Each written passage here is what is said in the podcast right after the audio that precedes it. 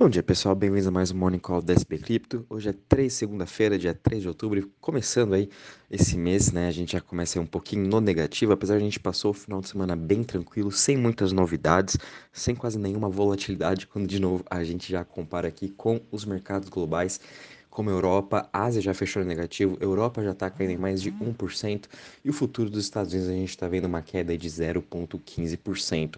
Tudo isso vem aí diante as notícias de uma possível é, quebra do Credit Suisse, um dos maiores bancos de investimento do mundo, juntamente com o Deutsche Bank, um dos maiores bancos alemães também de investimento, a gente continua vendo o dólar é, renovando um pouco das suas máximas, né? Isso aí prejudicando mais ainda o mercado cambial, né? Principalmente aí as moedas dos países G7 e com isso a gente continua vendo também o Treasury de 10 anos, o Treasury de 2 anos dos Estados Unidos também aí próximo das suas máximas, assim como também o Treasury dos mercados europeus, como principalmente da Inglaterra, o que vem prejudicando muito os fundos de pensão. Enfim, a gente está vendo um cenário muito complicado para a parte global macro, né?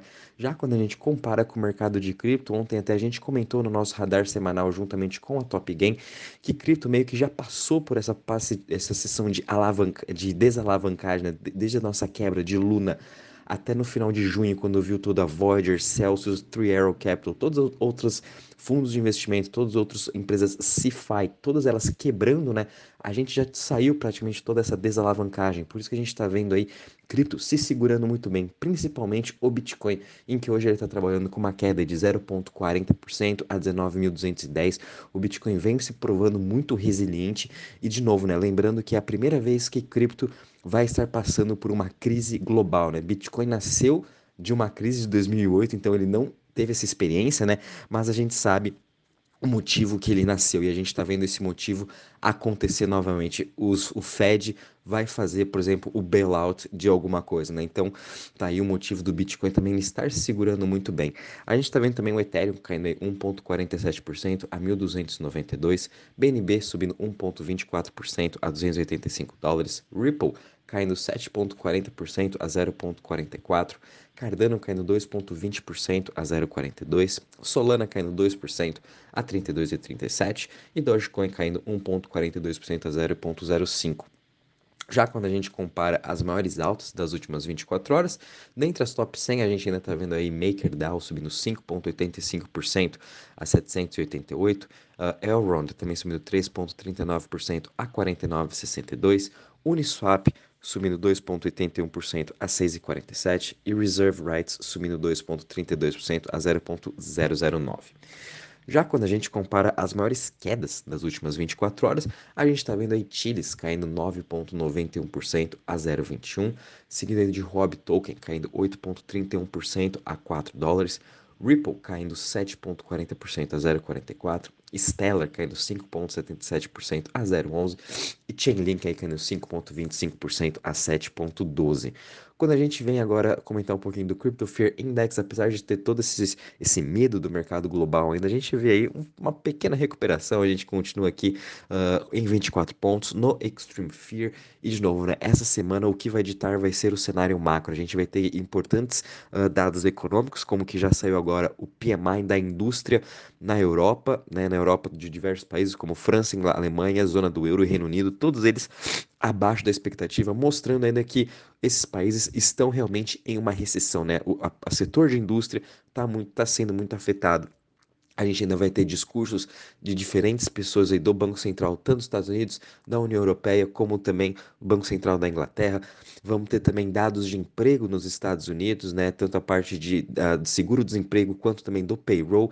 Então vai ser uma semana também bem movimentada, com muitos indicadores mostrando se os Estados Unidos está chegando numa recessão pior do que o esperado ou não. Na Europa a gente sabe que a situação já está muito mais complicada devido à crise cambial na Inglaterra, devido também a esses rumores do Credit Suisse Deutsche Bank chegar a falir, né? E se isso acontecer realmente, a gente vai ver aí todos os bancos centrais fazendo novamente o quantitative easing.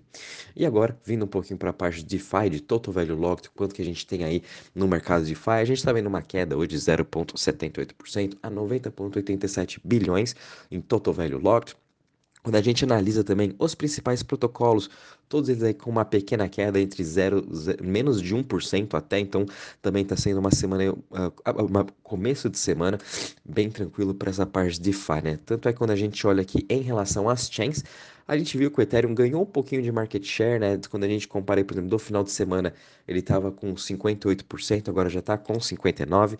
E quando a gente olha aí em relação a todas as outras chains, a maior queda de hoje está sendo aqui do Ethereum, caindo 10%. Acredito que, não sei se seja algum bug ou algum protocolo específico, né? Mas enfim, dentre as top 10, né? A gente está vendo o Ethereum caindo 10%, comparando aí com as outras como uh, a BNB Chain, Avalanche, Solana, Optimus, né? Todas elas aí com uma queda entre meio a 2% também, sem muitas novidades.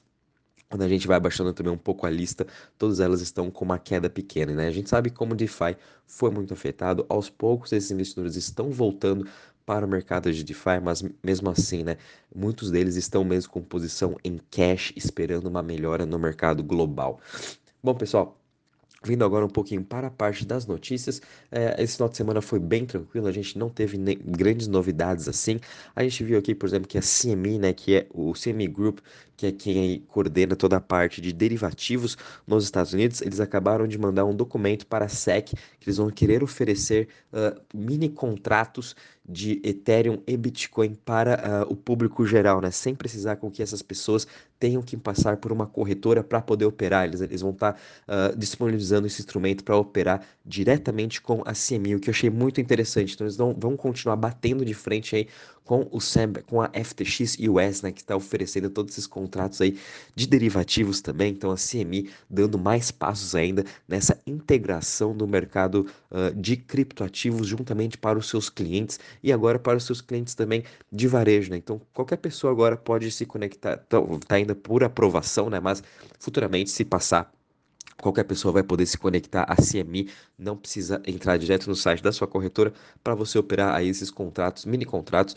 de derivativos, o que eu acho super interessante. Então, o dinheiro institucional continua cada vez mais entrando nesse mercado, eles estão querendo expandir, estão querendo melhorar toda essa eficiência e, de novo, prestar o melhor serviço para todos esses clientes. A gente viu também diversos fundos de investimento oferecendo custódia, oferecendo aí negociação de Bitcoin, de Ethereum, até mesmo muitos desses, uh, dessas empresas. Uh, TradeFi se juntando para criar uma corretora específica de cripto, né, a EMDX. Então, enfim, a gente está vendo esse dinheiro institucional aos poucos entrando e depois, quando o mercado realmente melhorar, aí sim a gente vai ver todo esse dinheiro institucional e o volume que a gente vai estar tá ganhando. Ó, pessoal, ontem também à noite a gente viu que a Coinbase fez um alerta também no Twitter em que eles pararam temporariamente os pagamentos e retiradas dos clientes nos Estados Unidos, né? O que foi um choque para todo mundo, mas eles já arrumaram esse problema. Foi algum bug no sistema, né? Eles não foram muito ao certo, só falaram que foi um, um problema técnico nas transferências que tiveram que uh, pausar ontem no domingo domingo dia todo praticamente não teve transferências feitas para a Coinbase, tanto retiradas como a entrada de dinheiro também eles não podiam operar, né? Somente quem conseguia comprar direto com cartão de débito ou PayPal. Mas enfim, agora a Coinbase já está tudo uh, normal e obviamente isso aí causou alguns rumores, né? Então, mas enfim, está tudo certo agora e por isso também a gente fala, né? É, tenha também toda a sua cripto né, na sua hard wallet, na sua, na, na, sua Ledger, na sua Trezor ou também na sua MetaMask, em alguma outra wallet, né? Deixe na, sua, na, na Coinbase, na Binance, algum saldo ali para você poder negociar, para você co poder comprar, né? Mas realmente, a maior das suas posições tem que estar numa Ledger, tem que estar numa Trezor. E para finalizar, a gente viu aqui uma notícia que mais uma nova empresa né, de CeFi chamada Juno, né, que elas prometem ser também essa ponte entre o banco tradicional juntamente com DeFi, acabaram de levantar 18 milhões de dólares numa nova rodada de investimentos, né, eles também vão introduzir agora o seu novo token, JCoin, né, que vai ser um token de, de loyalty muito parecido com o que a Celsius tinha, muito parecido também com o que a BNB, FTT possui, né, esse token aí de para você, até mesmo o aplicativo Rai que eu mostrei para vocês, que agora fizeram essa parceria com a Mastercard, né, que dependendo do quanto de Rai você tem da, da cripto deles, você pode estar tá pedindo o cartão de débito com uh, o seu, o sua customizado, né, com as suas NFTs. Então a mesma coisa a Juno tá fazendo isso, juntamente agora com a sua, com a sua cripto, né? Após receber esse aporte de 18 milhões, vai ser bem interessante ver como que esses bancos novos, CeFi, vão se reorganizar, vão se preparar para esse próximo mercado, depois que a gente viu a quebra de, de Celsius da Voyager, enfim, eram já bancos CeFi, né, mas obviamente se alavancaram de forma errada com um banco tradicional e quebraram.